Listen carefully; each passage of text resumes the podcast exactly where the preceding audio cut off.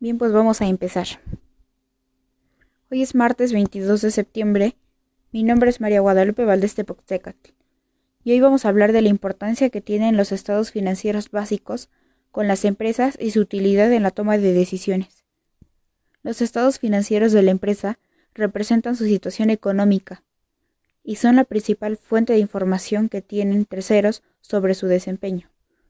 Por ello, es de vital importancia conocer los diferentes tipos de estados con elementos que los caracterizan. Los estados financieros reflejan todo el conjunto de conceptos de operación y funcionamiento de las empresas.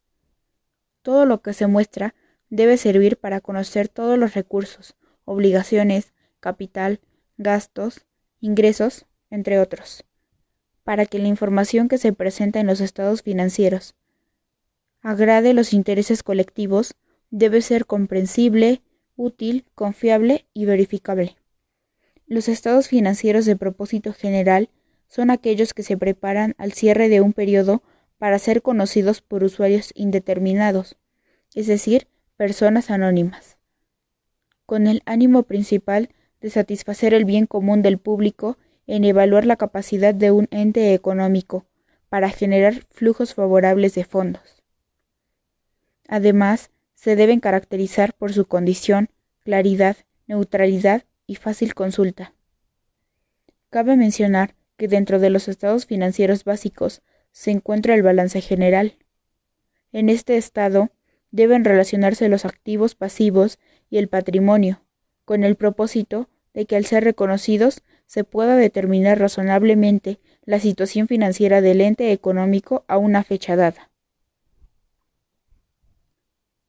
La situación económica y patrimonial de una empresa queda reflejada en los estados financieros.